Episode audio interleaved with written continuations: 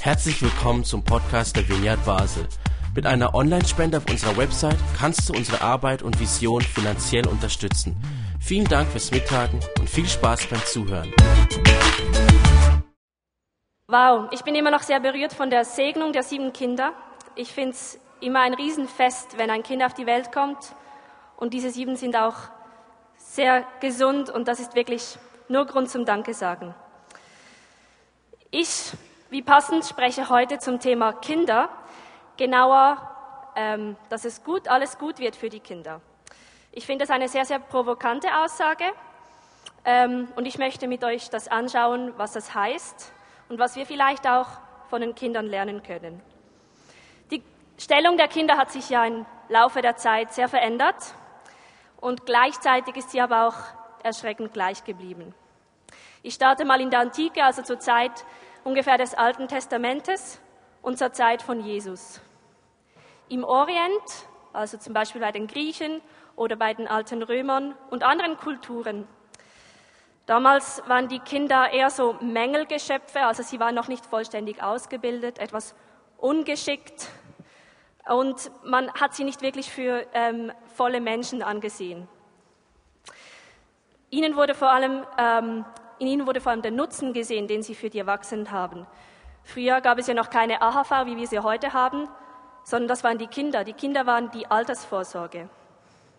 Sie waren die Zukunft der Nation. Sie waren die, die später mal Kriege führen werden und vielleicht auch in der Regierung sitzen. Aber im Moment sind sie eigentlich eher so die Anhängsel. Dazu waren sie auch billige Arbeitskräfte. Also ein siebenjähriges Kind konnte schon eingesetzt werden, um ähm, zu arbeiten auf dem heimischen Hof oder vielleicht auch in einer Töpferei.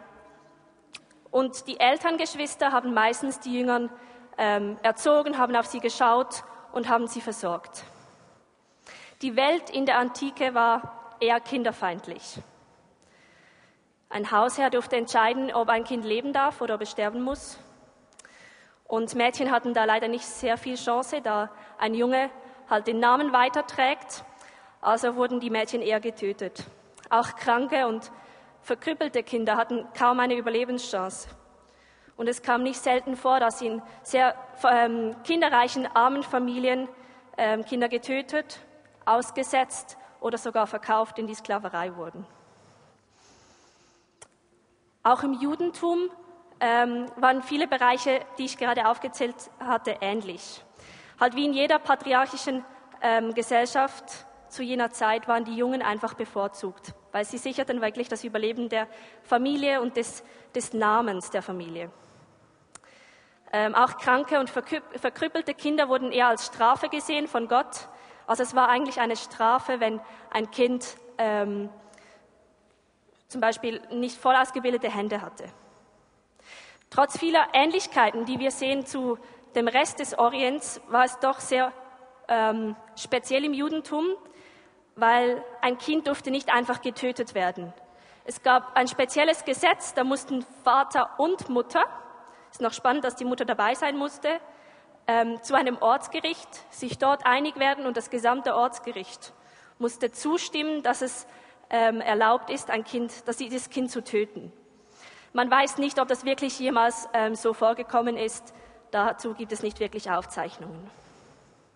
Auch das Aussetzen von Kindern war verboten und ähm, die Kinder wurden als, nicht als so Mängelwesen verstanden, sondern sie waren ähm, von Anfang an Geschöpfe von Gott und von Geburt an galt so eine Gottesbeziehung. Also wenn, wenn ein jüdisches Kind auf die Welt kam, war von Anfang an klar, dass ein Kind in der Beziehung zu Gott steht.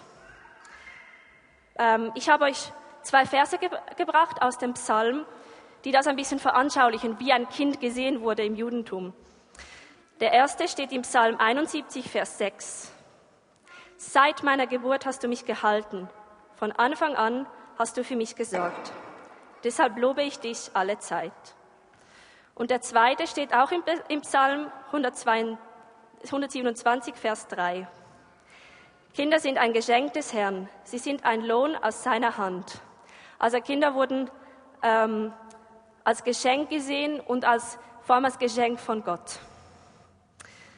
Speziell bei den Juden und der israelitischen Religion war auch, dass die einzige Religion ist, die man bis heute gefunden hat, die eine Religion der Verheißung ist. Es ist eine Religion, die auf Verheißungen baut. Andere Religionen bauen vor allem auf die Ahnen, auf die Erfahrung, auf die Tradition. Ähm, in Israel gibt es das auch, aber sie leben sehr stark von der ähm, Verheißung, dass daraus schöpfen sie eigentlich ihre, äh, ihren Lebenswillen. Weil die Zukunft eine so große Rolle spielt, gibt es auch den Kindern einen anderen Wert, weil sie sind die Zukunft. Sie sind ähm, der Grund, warum eine Verheißung überhaupt erfüllt werden kann. Und auch der Messias wird als Kind geboren.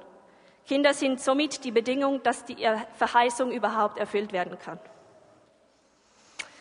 Wie ist das denn nun heute? Über den Umgang im Altertum haben wir jetzt gerade gehört, wie es ist. Nur hat sich sehr vieles geändert. Ich glaube in gewissem Maßen schon. Gerade bei uns im Westen hat sich schon einiges geändert, wie man ein Kind sieht. Ich denke nicht, dass jemand von uns sein Kind aussetzen würde oder in die Sklaverei verkauft. Das ist nicht mehr die Norm. Aber auch heute werden Kinder noch als billige Arbeitskräfte ähm, gehandelt.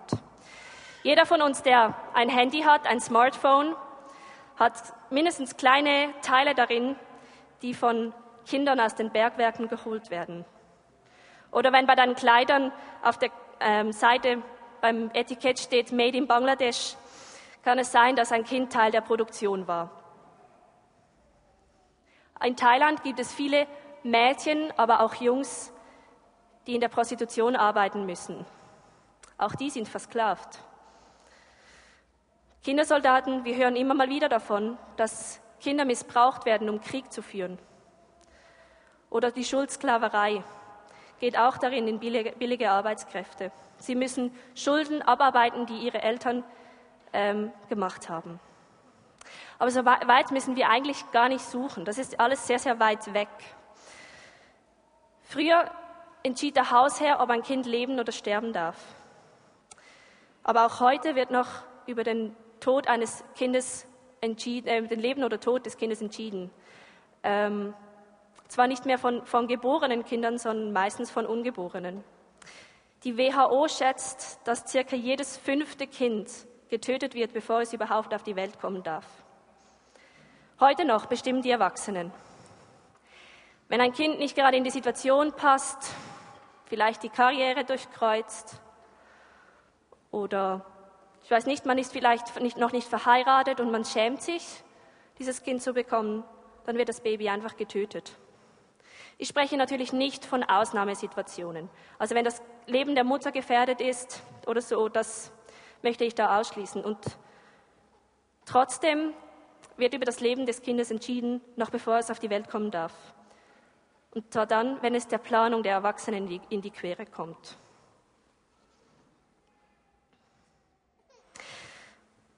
Und wie ging dann Jesus mit den Kindern um? Wir haben jetzt viel gehört über die Antike und über ähm, das Judentum und auch zu heute. Aber ich glaube, unser Vorbild soll immer Jesus sein. Und darum möchte ich ähm, eine Stelle vorlesen, die ihr vielleicht schon sehr oft in diesem Zusammenhang gehört habt. Ich habe dabei sehr äh, spannende ähm, Inhalte entdeckt und die möchte ich mit euch anschauen. Der Text steht im Markus 10, Vers 13 bis 16. Und sie brachten Kinder zu ihm, damit er sie anrühre. Die, Kinder aber fuhren, die Jünger aber fuhren sie an. Als es aber Jesus sah, wurde er unwillig und sprach zu ihnen, Lasset die Kinder zu mir kommen und wehret ihnen nicht, denn solchen gehört das Reich Gottes. Wahrlich, ich sage euch, wer das Reich Gottes nicht empfängt wie ein Kind, der wird nicht hineinkommen. Und er herzte sie und legte die Hände auf und segnete sie. Also die Kinder werden gebracht. Man weiß nicht genau von wem, ob das die Eltern waren, die Großeltern oder ältere Geschwister, scheint aber hier überhaupt nicht wichtig zu sein. Es geht hier wirklich einfach um die Kinder. Ähm, und sie werden auch nicht beurteilt. Ob die, wir wissen nicht, ob die Kinder gesund waren oder ob sie Juden waren. Ähm, wir wissen nicht, ob sie reich waren oder arm waren. Es geht wirklich nur um Kinder. Die Kinder sollten angerührt werden von Jesus. Und dieses Anrühren, ähm, damit ist vermutlich Segnen gemeint. Das, was wir heute uns auch gewünscht haben für die Kinder.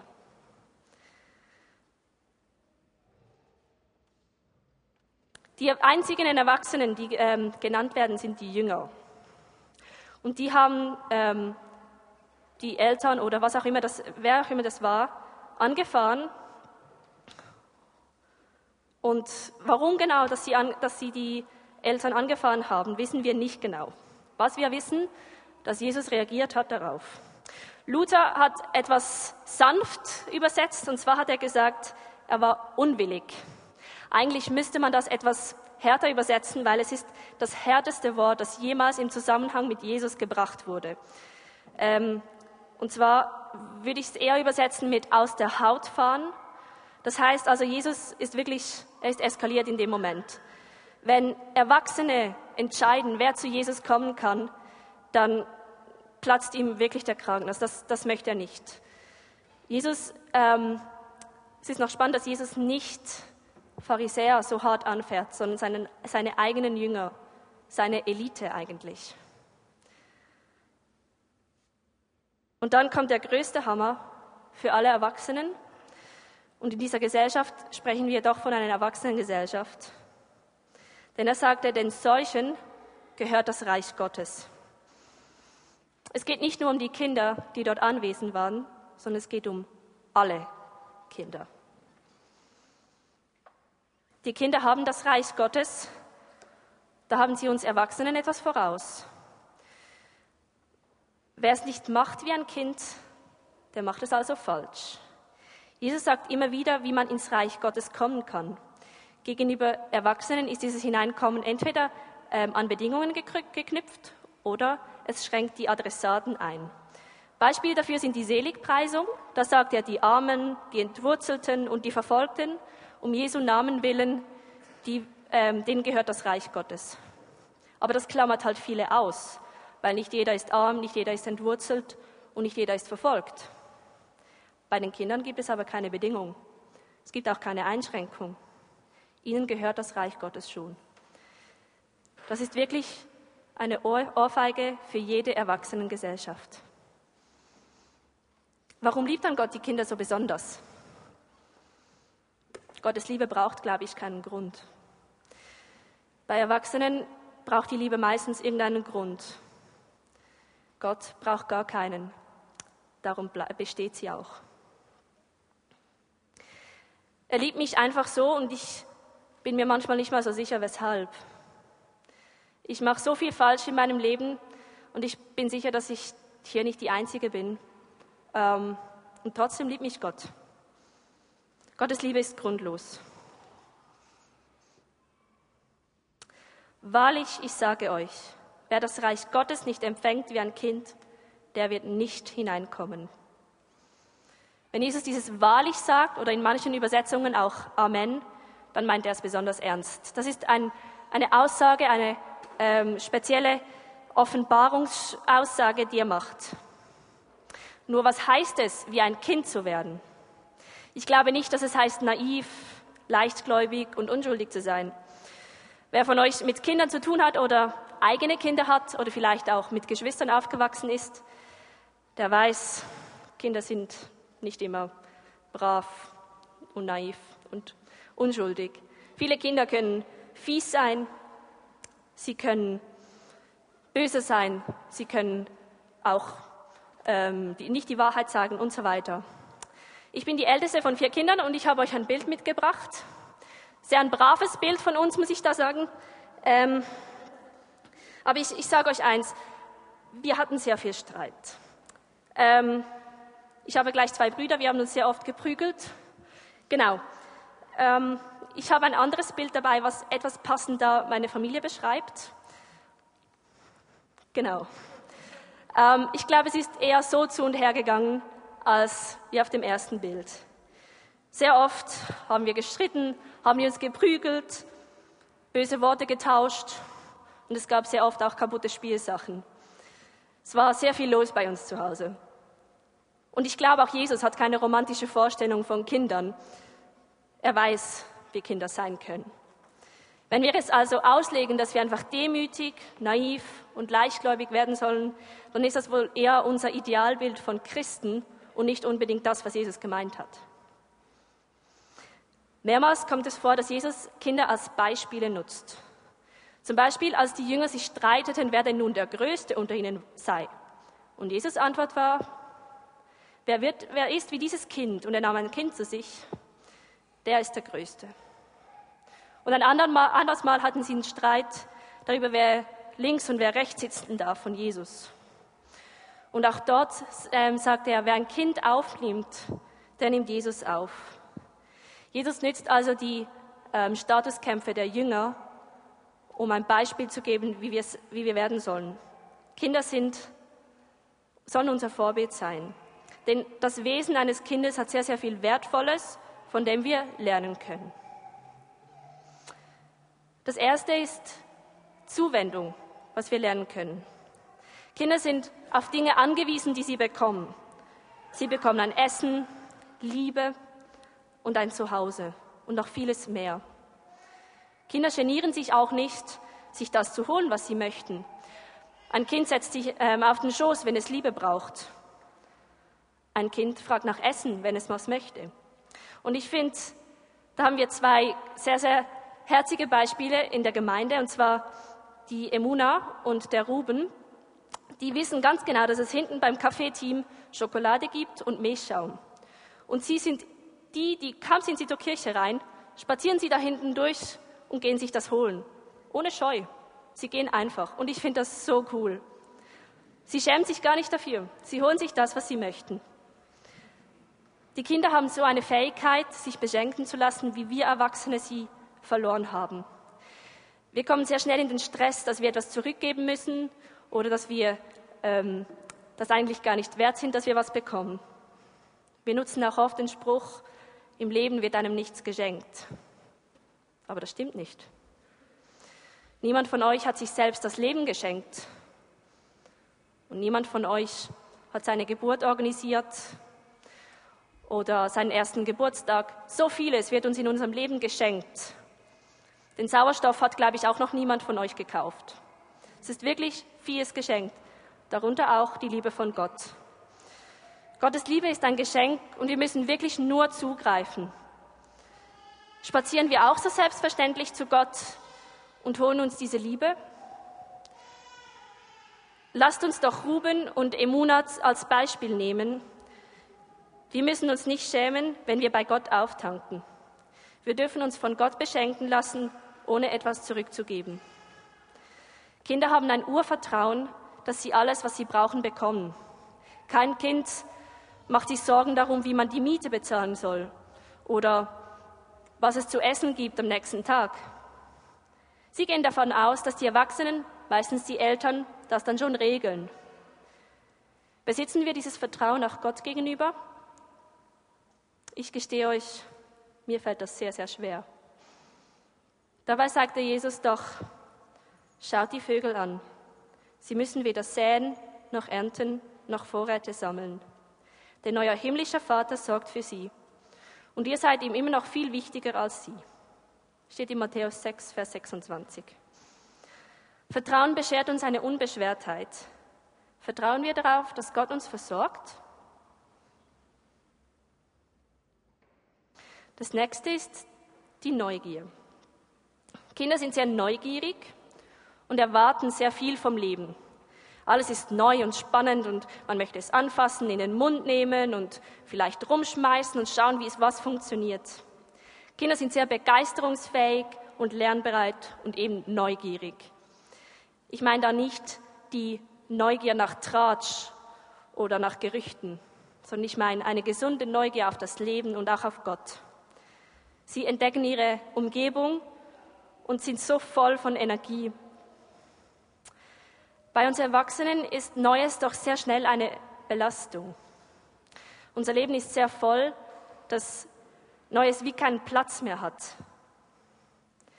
Der Verlust an Neugierde, Neugierde und Lernbereitschaft sind Symptome darauf, dass wir ein übervolles Leben haben. Vertrauen auf Gott und lernbereit, neugierig und äh, begeisterungsfähig zu bleiben, hilft uns, ein unbeschwertes Leben zu führen, wie ein Kind. Was heißt denn das jetzt für uns?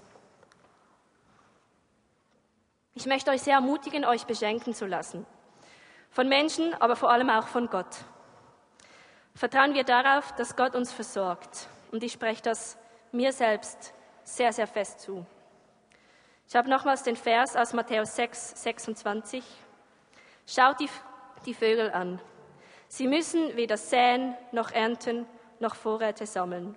Denn euer himmlischer Vater sorgt für sie und ihr seid ihm doch viel wichtiger als sie.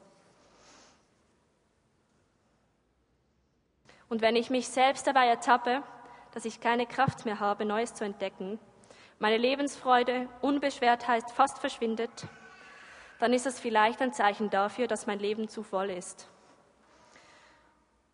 Und das Gefühl, unbeschwert zu sein und versorgt zu werden, dieses Vertrauen zu bekommen, das bekommt man bei Jesus.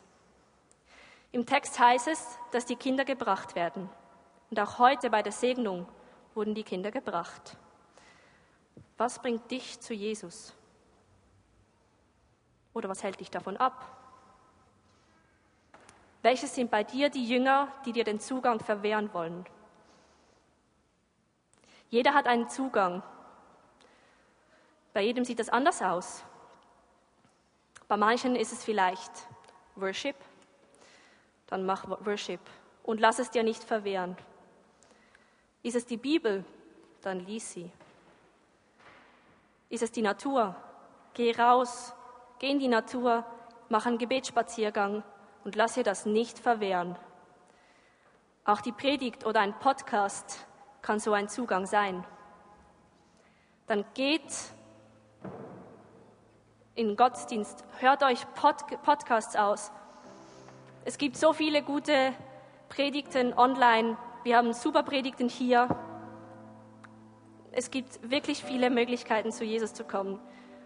Wichtig dabei ist auch herauszufinden, was uns denn davon abhält. Ich möchte euch heute Abend dazu ermutigen, herauszufinden, was dich zu Jesus bringt. Denn ich bin tief davon überzeugt, dass der Schlüssel dar darin liegt, wie wir Vertrauen finden können wie ein Kind. Dass wir unbeschwert, sorglos und voller Vertrauen sein können. Ihr habt auf eurem Predigtzettel etwas Platz.